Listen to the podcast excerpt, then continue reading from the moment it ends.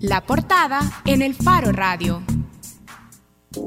Bueno, estamos de regreso en el Faro Radio. Recuerden que ustedes pueden participar a través de nuestras redes sociales. De hecho, hoy tenemos abierta una pregunta sobre nuestro tema de portada. ¿Ustedes votarían por un candidato no partidario? Y es que hoy queremos hablar sobre los caminos que les quedan a los políticos que se han peleado con sus partidos políticos. que, esa es una cosa no, no nueva, pero en vista, Karen, de sentencias de la Sala de lo Constitucional, de decretos de la Asamblea Legislativa y de unos episodios recientes que han sido muy sonoros, como el de Nayib Bukele o el de los diputados eh, Johnny Wright y Juan Valiente. En el caso de Arena, eh, cabe preguntarse, ¿y estos señores ya deben eh, claudicar, deben olvidarse de sus posibilidades políticas para 2018, por ejemplo? Y eso es lo que queremos explorar hoy con nuestro invitado de ocasión. Así es, está con nosotros Félix Ulloa. Félix Ulloa es abogado y además recordamos que ha sido magistrado del Tribunal Supremo Electoral. Y fue uno de los impulsores, si mal no recuerdo, de eh, las candidaturas no partidarias, ¿verdad? Sí, sí, fue la, fue la sentencia 61-2009. Bienvenido, Félix. Gracias a ustedes por la invitación. Bueno, Félix, nosotros desde la semana pasada nos estamos haciendo esta pregunta, y no solo nosotros, sino que también en redes sociales, también otros comentaristas sobre asuntos políticos, se preguntan por qué Nayib y el FMLN no dan el primer paso concreto para separarse. ¿Será, por ejemplo, porque ambas partes están balanceando los inconvenientes que esto podría traerles pensando en ganar las elecciones en 2018, las municipales y las legislativas? ¿Por qué no se atreven a separarse? Bueno, mira, pueden haber dos lecturas. Una de carácter político, que es la que tú estás haciendo, sopesando los pros y los contras de una separación, si da el primer paso el alcalde y renuncia del partido y de la postulación de la alcaldía, eh, la otra del partido eh, sí eh, toma la decisión de separarlo de la militancia. la segunda, que creo yo que es la que está funcionando, porque así han dicho algunos dirigentes del frente, es que esto va por los canales institucionales. O sea, expulsar a un militante del frente no es una decisión que la toma la comisión política o el secretario general o como alguien pensaba en una asamblea municipal que hubo este fin de semana. Los estatutos del partido son muy estrictos y hay un procedimiento a seguir. Eso tiene que presentarse una demanda o una queja o abrir el caso ante el tribunal honor que tiene este partido y el tribunal abre el proceso, eh, da la audiencia al, militante que está cuestionado, la audiencia a la persona que ha puesto la queja y ahí sigue el proceso. Y al final está la sanción que impone el tribunal que depende de la gravedad del hecho. Y así es la gravedad de la sanción. Supongo que una sanción para una falta leve puede ser una amonestación una sanción para una falta grave puede ser eh, la expulsión o la suspensión. Es decir, esto está por verse cuando el tribunal conozca el caso. Lo que no sé y no se ha dicho es si hay ya esa demanda interpuesta en el Tribunal de Honor o se está esperando que por este debate de los medios sociales eh, sea el propio Nayib el que diga renuncio, porque esa es una cuestión voluntaria. en teoría, sí, lo dijo eh, hoy por la mañana el secretario general del Frente, Medardo González, sí ya, anunciaba que hay un proceso ante el Tribunal de Ética del FMLN. Pero, Félix, la semana pasada teníamos acá en el Faro Radio un poco de este, de este mismo tema y nos decía un, un analista y, y, y, el periodista del Faro, Sergio Arauz, que Nayib necesita que lo expulsen para tener abiertos más opciones legales a la hora de continuar en una eventual candidatura. ¿Usted coincide con ese análisis? No, definitivamente no. Me parece que eso es una teoría conspirativa que no tiene base legal. O sea, lo, lo, lo, veo desde la perspectiva eminentemente jurídica. Una expulsión de un partido, y hay sentencias de la sala, hay jurisprudencia en el caso del transfugismo parlamentario, donde la sala dice que las personas que se vayan por su voluntad, que sean expulsadas de un partido, que renuncien, eh, en el caso de ser diputados, por ejemplo, no pueden formar un nuevo grupo parlamentario. O sea, ahí queda la expulsión, la renuncia, eh, como las causales de separación del partido no habilitan a alguien para cambiar de estatus jurídico. Así que esa quien afirma eso es porque no ha leído las sentencias de la sala y no mide cuáles son las consecuencias. ¿Qué otra eh, expectativa jurídica podría tener él? apelar a, la sala de lo constitucional mediante un recurso de amparo. Sí, eso podría ser porque puede decir, oiga, me expulsaron, me violaron mi derecho constitucional que es el derecho a la asociación que tenemos todos, ya se han visto casos en otro gremio, en el colegio médico, en otro, donde la sala ha amparado a personas que han sido expulsadas o que se les ha negado estar en cargo directivo por ese derecho de asociación que tenemos. Entonces, ¿qué lograrían allí si lo expulsan? Que lo reinstalen. Es decir, no llegamos a nada, es decir, no tienen ninguna consecuencia. Por eso esas teorías están bien como ejercicios académicos, mentales, pero en la práctica no, no, no producen resultados diferentes a los dos que dijimos al principio. Si él se va y renuncia, es porque se va y quema las naves. O sea, no, no hay retorno. Eh, si el partido lo expulsa, tiene que seguir todo ese procedimiento ante el Tribunal de Ética y eh, seguir los pasos que están ahí. Es más, dentro del Tribunal de Ética tiene que darle audiencia a él para que se siga las reglas del debido proceso, pues si no, ahí sí sería una cuestión inconstitucional, una expulsión de, que, no, que no llenara esos requisitos del debido proceso. La sentencia de la Sala de lo, de lo Constitucional sobre transfugismo argumentaba eh, una cosa, decía algo así como que era fraude al elector, tomando en cuenta que un diputado, por ejemplo, cuando se postula para un escaño legislativo, es parte o, se compromete con una propuesta partidaria, con una plataforma a, desarrollar. Entonces, el hecho de cambiarse de partido era traicionar lo que se había vendido al elector pero lo que no vi yo en la sentencia de la Sala de lo Constitucional es la posibilidad de que quien traicione o quien haga fraude al elector sea el partido. Y de hecho es una cosa que vemos siempre, que los partidos incumplen lo que prometen, transparencia y elegir a las personas idóneas y hacer valoraciones adecuadas sobre la idoneidad de aquellos funcionarios de, de, segundo grado. Entonces, no es... Eh, eh, atacable, digamos, esta sentencia de la Sala de lo Constitucional, eh, tomando en cuenta que, que uno mira con mucha frecuencia algo que podría ser fraude elector, pero por parte de los partidos. Y pongamos el ejemplo de los diputados de Arena, Juan Valiente y Oni Wright, que han argumentado cosas como, no, es que mi partido no ha documentado o no ha discutido adecuadamente por qué quiere reelegir al fiscal general. No, es que mi partido está actuando contra la transparencia en este asunto. Eh, lo han repetido varias veces. Pareciera entonces que hay un episodio en el que quien está cometiendo el fraude al elector es el partido.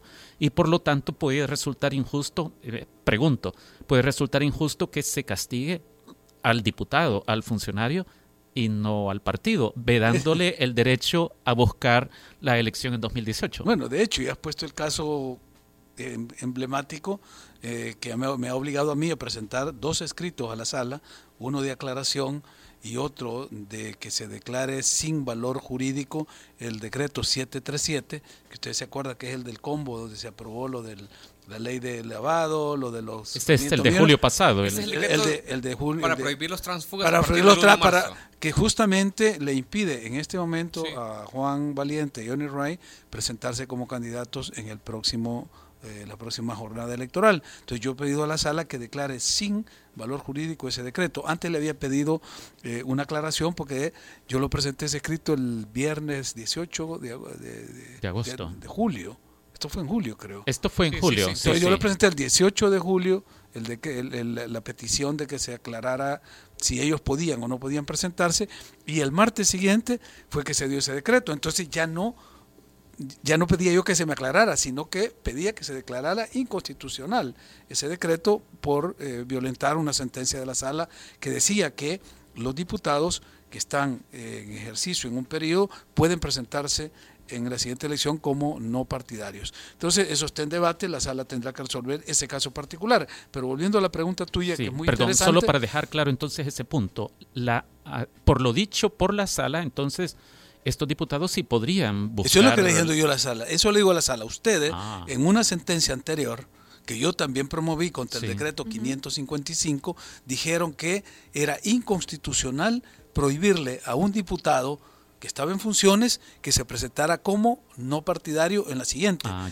y, lo que usaron como parámetro constitucional fue la desproporción de esa medida. Porque dijeron, la, la Asamblea y los partidos alegaron que podía haber una confusión del elector porque eh, lo podían confundir que él seguía en el partido y por eso iba a votar por él. Entonces podía haber un fraude Ya, al, sí. al elector, pero en sentido negativo. Entonces, luz verde de la sala de lo constitucional, pero viene la asamblea y con este decreto les La- pone la luz pane- roja. Exacto. Entonces yo le he recordado a la sala aquella sentencia para que declare en base a esa que esta no es aplicable. Ya, O sea, entonces 737. su expectativa es que si la sala de lo constitucional resuelve dándole la razón al 737 y declarándolo inconstitucional, diputados como Johnny Wright, por ejemplo, o Juan Valiente, O, o Francis habla si se hubiera salido de, Habla, de- de- si, de- si hubiera mantenido consistente Claro. su decisión, se podrían, Se presentar, presentar, ahora a estas correcto. elecciones. ¿Y Nayib? Ajá, Ah, a bueno, eso iba. esa es otra cosa. Es que, hay- es que ustedes Pero, tienen pero que tener... interrumpimos, ¿verdad? Porque estaba. Sí, no, pero, pero Ajá. vale la pena porque hay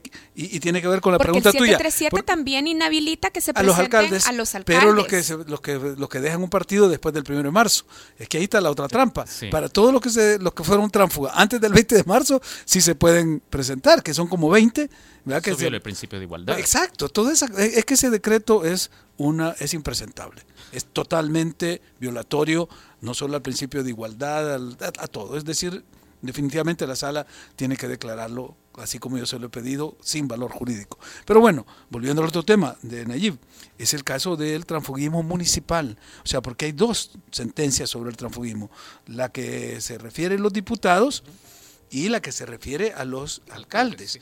En el caso de los alcaldes dice que el que ha estado con una bandera o con un partido en este ejercicio no se podrá presentar en el siguiente con otra bandera de otro partido. Por eso es que eh, la Asamblea Legislativa, con una mayoría pírrica, muy pobre, le dio valor al 737 porque habían 20 diputados que se habían cambiado de partido antes de que entrara en vigor ese decreto y que la sala diera la sentencia eh, sobre el transfugismo municipal, que fue, por cierto, ante un amparo que yo presenté por un, un candidato a alcalde de San Buenaventura. Seguimos el juicio, la sala no nos favoreció, declaró eh, no estimatoria mi, la, la, el fall- la- la demanda que yo presenté, pero aprovechó para de- declarar el transfugismo municipal. Ahora volvamos al tema tuyo. ¿Se puede declarar fraude al elector para el partido? Porque esa sería la gran interrogante y me parece legítima y válida. Desafortunadamente es muy difícil declarar que un partido ha cometido fraude al elector, porque generalmente, y los partidos como toda persona jurídica son una ficción de la ley. Entonces, eh, no existen materialmente, sino que existen jurídicamente. Por lo tanto, cuando se va a juzgar a un partido, se juzga a las personas que lo integran. Entonces, por eso es que se puede decir, el diputado tal de tal partido cometió tal fraude, el diputado tal, y cuando el volumen es más amplio, se puede ir ampliando la eh, responsabilidad, pero siempre va a ser individual. Y cuando se hace una responsabilidad a la persona jurídica, en este caso un partido, por ejemplo, le debe a la hacienda pública o al tribunal 50 mil dólares por la multa que le pusieron. O sea, no, no, no, se le va a poner ni a los diputados, ni a los alcaldes, ni a los miembros. Es a la figura de la persona jurídica. Pero ahí se hace a su representante legal. Por eso es que hay un representante legal. Y en ese sentido, tu pregunta, que es válida, que es, eh, digamos, políticamente correcta, en términos jurídicos no se podría decir que ha habido un fraude al elector de parte del partido tal. Eh, si hubo un fraude, porque hicieron ponerle que un partido ofrece de que va a apoyar la reforma de las pensiones o la política fiscal y con eso logra los votos de todos nosotros porque estamos por esa cosa. Y cuando llega allá firman un acuerdo de que no se va a hacer nada. Nos falló. Pero ¿a quién demandamos de esa conducta? A los partidos. Si nosotros somos miembros del partido y votamos por él, nosotros somos parte de ese fraude. No, a los que hicieron el pacto, a los que negociaron, o sea, el representante legal. Por eso es que la responsabilidad siempre se individualiza. Y en ese sentido, aunque tengamos conciencia de que un partido en general podría no cumplir con lo que promete, la responsabilidad es de quienes lo dirigen o quienes lo representan. Hay que individualizarla. Ahora, Félix, volvamos a el asunto del transfugismo municipal. Sobre el transfugismo municipal, la Sala de lo Constitucional ha dicho ya que mientras no haya una legislación específica, los alcaldes electos que de un partido se pasen a otro y a, intenten además competir para mantenerse en el cargo, están eh, claramente en situación de inconstitucionalidad. Correcto. Entonces, esta, este antecedente de la sala es entonces definitivo que cierra la posibilidad de que figuras como Nayib Bukele, si salen del partido, como lo decía al principio, no pueden de ninguna manera competir nuevamente por la reelección. Para alcalde en el periodo de 2018, 2018 no. es imposible. Además, y aunque no estuviera esa sentencia que salió después, no podría porque existe otra sentencia previa que obliga a los partidos a realizar elecciones primarias o internas para elegir a los candidatos. Y los que no surjan de las elecciones internas no pueden ser inscritos como candidatos en el tribunal. Y el periodo de elecciones Ya, eh, internas ya, se, ya se se cerró el 4 Ajá. de agosto. O sea, el que no fue electo el 4 de agosto no puede entrar ya a ser inscrito como candidato en ningún cargo para el 2018. Pero Ahora, está agotada la vía de una candidatura no partidaria para, para alcaldía alcalde municipal. no, no existe. No existe, pero podría existir. No existe. No, no puede, es decir, la candidatura no partidaria es solo para elecciones legislativas. Pero si la Sala de lo Constitucional hizo una interpretación sobre el artículo 85 u 86, ya no recuerdo, de, eh, aquel que habla de que el único instrumento para Sí, sí, llegar 85. al poder son los partidos políticos y aún así permitió candidaturas No partidarias, no partidarias la para, diputados, ¿por qué no se puede permitir para alcaldes? Por Eh, una razón, esa, es- esa es la demanda primera que yo presenté en el 2009 y yo incluso hacía la salvedad que lo estaba pidiendo exclusivamente para las elecciones legislativas porque en el caso de la presidencial yo no lo podía pedir porque el artículo 151 de la Constitución te dice que para ser candidato a la presidencia y vicepresidencia tenés que estar inscrito en un partido. Sí. O sea, no puedes. Y en el caso de los consejos municipales, no dice que tenés que estar inscri- inscrito en un partido o que solo el partido lo puede presentar. Pero a, res- a diferencia de las legislativas, que no decía nada, en el artículo que refiere a los consejos municipales deja lo que los abogados llamaban una reserva de ley. Reserva de ley es cuando la constitución dice, y esto lo regulará la ley secundaria. Entonces, en el caso de los alcaldes, de los consejos municipales, dijo eso. Para ser miembro del consejo se necesita ser domiciliado, mayor ta, ta, ta, ¿verdad? y las demás que diga la ley. ¿Cuáles son las demás que dice la ley? Las que dice el Código Electoral. Entonces, en el Código Electoral dice que las planillas se presentan por los partidos. No necesitas ir a, a- a pedir una inconstitucionalidad si quisiéramos tener eh, propuestas no partidarias de, de- para candidatos a alcalde, Sí. como en Guatemala, que hay grupos civiles que presentan candidatos. Bastaría una simple reforma al Código Electoral con 43 votos.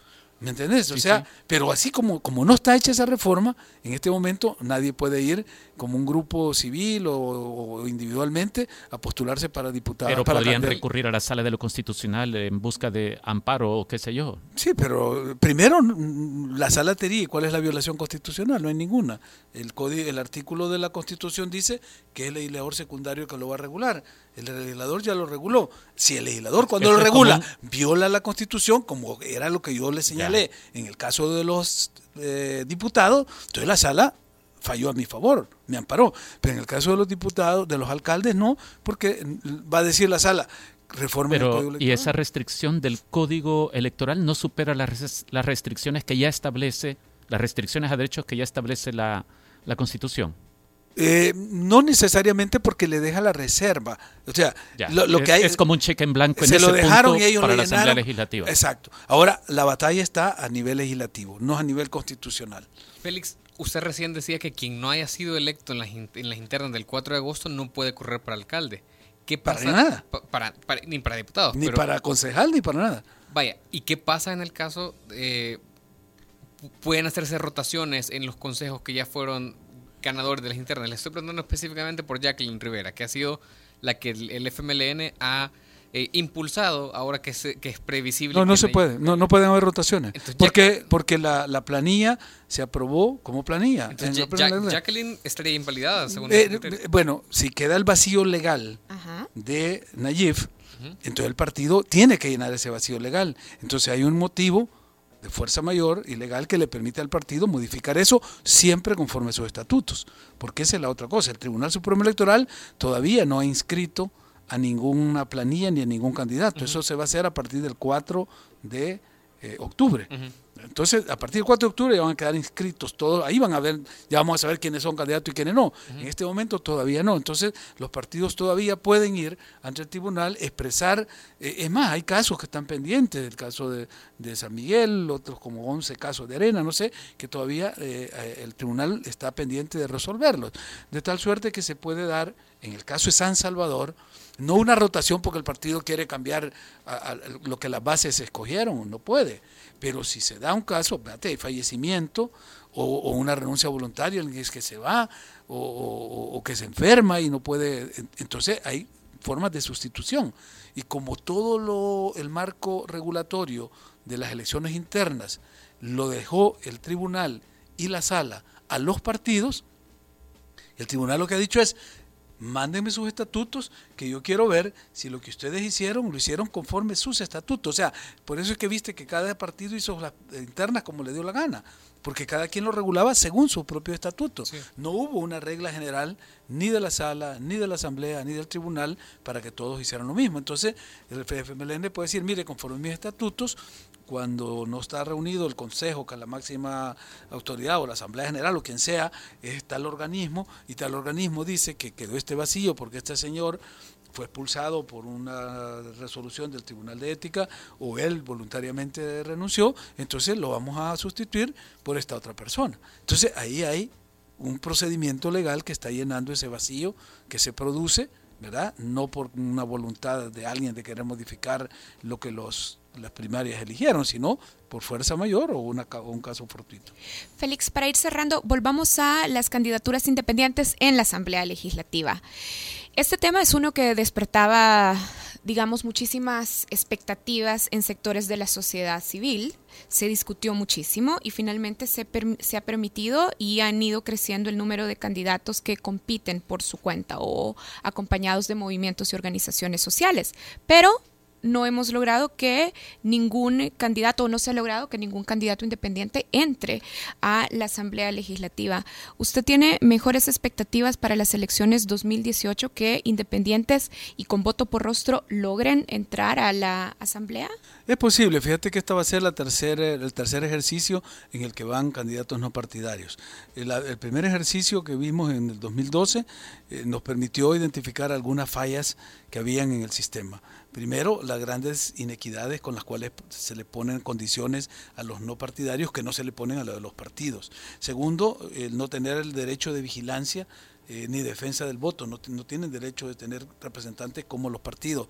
Tercero, no tienen financiamiento del Estado como tienen los partidos. Y hay una innumerable lista de desigualdades en la contienda. Pero la más grave, y que también fue una demanda que presentamos junto con, con ISD, eh, a, la, a, la, sala, le demostramos que el principal problema y que era de orden constitucional por el que un no partidario no llegaba a ser diputado era cómo le contaban los votos, porque la Constitución dice que nuestro sistema eh, parlamentario se rige por el método de la representación proporcional. Y cuando hay dos sistemas, el de representación proporcional y los sistemas mayoritarios. Entonces, a los no partidarios les aplicaban el sistema mayoritario. Y eso se lo le, le, hicimos. Yo le hice el cuadro a la sala demostrándole con votos cómo contaban los votos de los no partidarios. Y así nunca, jamás iba a llegar ninguno. Porque él competía contra todos los partidos. Por eso es que, por ejemplo, William Hueso, que sacó, no sé, 8 mil votos en el 2012, no quedó y quedó Douglas Meléndez, que tenía, o Douglas, sí, Douglas, del CD, que tenía como 5 mil. ¿Por qué? Porque... Douglas Avilés. Douglas Avilés, porque tenía uh, menos votos que el otro. ¿Y por qué entró este? Ah, porque en el caso de Douglas le contaron los votos al partido. Y el partido tenía 12 mil votos. Y el, el no partidario tenía 8. Entonces, ¿quién ganaba? ¿El no partidario o el partido? El partido. Ah, entonces el partido tiene derecho a un diputado. Dentro de ellos, ¿quién, quién entra? Ah, el que tiene más marca. ¿Quién era? Eh, Douglas. Entonces entró Douglas. Ese es el sistema proporcional. Pero en el otro le están aplicando el sistema mayoritario, que ha corregido la sala en eso, porque nos no dio una sentencia que los magistrados no la querían aplicar. Se estaban haciendo los locos, yo he insistido, he hablado con ellos. Al final creo que la van a aplicar, porque si no la aplican, esto sería la mayor inconstitucionalidad y desacato a la sala. Ahora se van a contar por listas, de no partidarios. O sea que si van cinco no partidarios, se suman todos los votos de ellos y eso compite con los partidos. Porque si hubiera sido así, en el 2012 eh, William Hueso sacó 8 mil, había un doctor, un médico que sacó como 3 mil. O sea, si los hubieran sumado todos, hubieran entrado en vez del, otro partido pequeño y ahí hubiera quedado el que más tenía. No quisieron hacer eso, entonces se les demostró que eso era inconstitucional, la sala nos dio la razón y está la sentencia que dice que los candidatos no partidarios van a ir por lista. Entonces quiere decir que se van a sumar todos los votos de ellos y el que tenga más números es el que va a entrar. Entonces, si tienes derecho a dos, entrarán los dos que tienen más votos. Si es solo uno, uno. Eso me da la expectativa de que pudiera haber esta ocasión la posibilidad de que entrara alguno. No sé cuántos van a ir y, qué capacidad de, aceptación van a tener para sumar todos los votos entre ellos y que puedan competir con los partidos. Félix, en el caso de que Nayib Bukele quedara fuera del FMLN para 2018, eh, ¿qué potencial impacto tiene esto en la atracción de votos para diputados para el FMLN.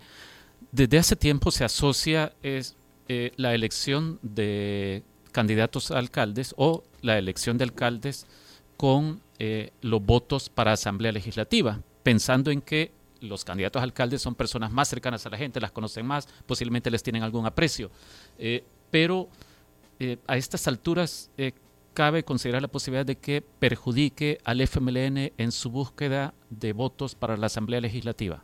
Mira, es cierto lo que acabas de decir. El, los alcaldes hacen a los diputados, porque los alcaldes están en el municipio todo el tiempo y los diputados llegan. Es así, eso. así es, es que el, alcalde convive en el pueblo, vive ahí, gobierna el pueblo. El diputado llega cada tres años, no, lo ven en el, ni en los municipios ni en el departamento. Entonces, sí, el voto del alcalde es el voto que ayuda a, que el diputado quede o no quede. En el caso de San Salvador, yo lo veo diferente, por dos razones.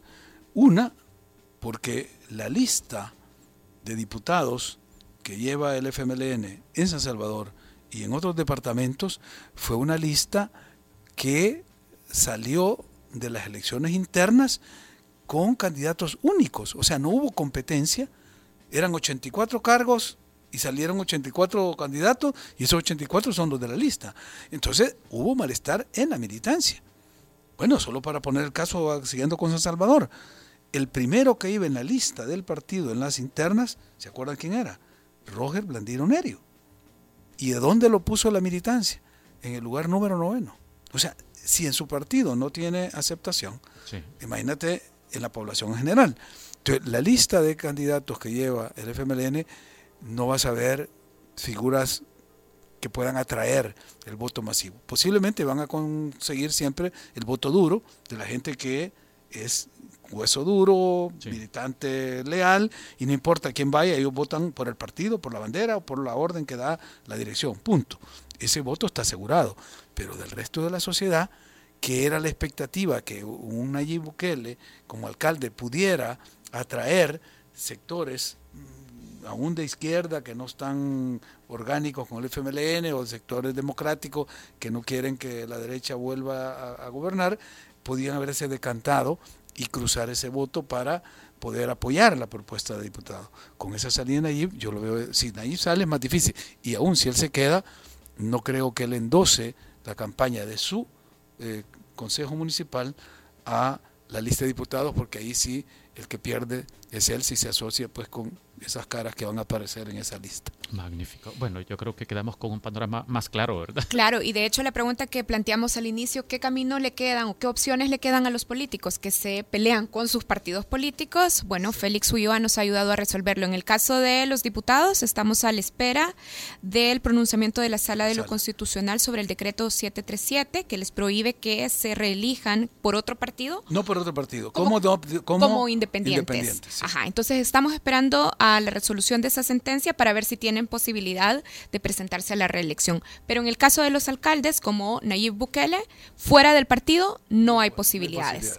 Bueno, muchísimas gracias a Félix Ulloa. Félix Ulloa es abogado y además fue magistrado del Tribunal Supremo Electoral y también ha sido una de las figuras que ha estado impulsando a través eh, de reformas electorales cambios, que ha estado solicitando reformas electorales a través de apelaciones a la Sala de lo Constitucional. Gracias, Félix. Gracias a ustedes. Bueno, nosotros hacemos una pausa. Recuerden que pueden seguir este programa a través de la página de Facebook de El Faro. Ahí pueden encontrar un link directo a la transmisión. Hacemos una pausa, ya volvemos. El Faro Radio. Hablemos de lo que no se habla. Estamos en punto 105. Estamos haciendo de Santa Tecla una de las ciudades más seguras del país. Ahora hay tres agentes CAMST por cada mil ciudadanos. Contamos con Escudo Tecla, el sistema integral de seguridad más moderno de la región. Crecimos la flota vehicular al servicio de la seguridad en un 2000%. Todo esto ha logrado reducir la delincuencia en un 85%. Pero lo más importante, somos la ciudad más difícil de delinquir de nuestro país. Aquí el que la hace se le ve y se le Alcaldía Municipal de Santa Tecla. Nuestras obras hablan.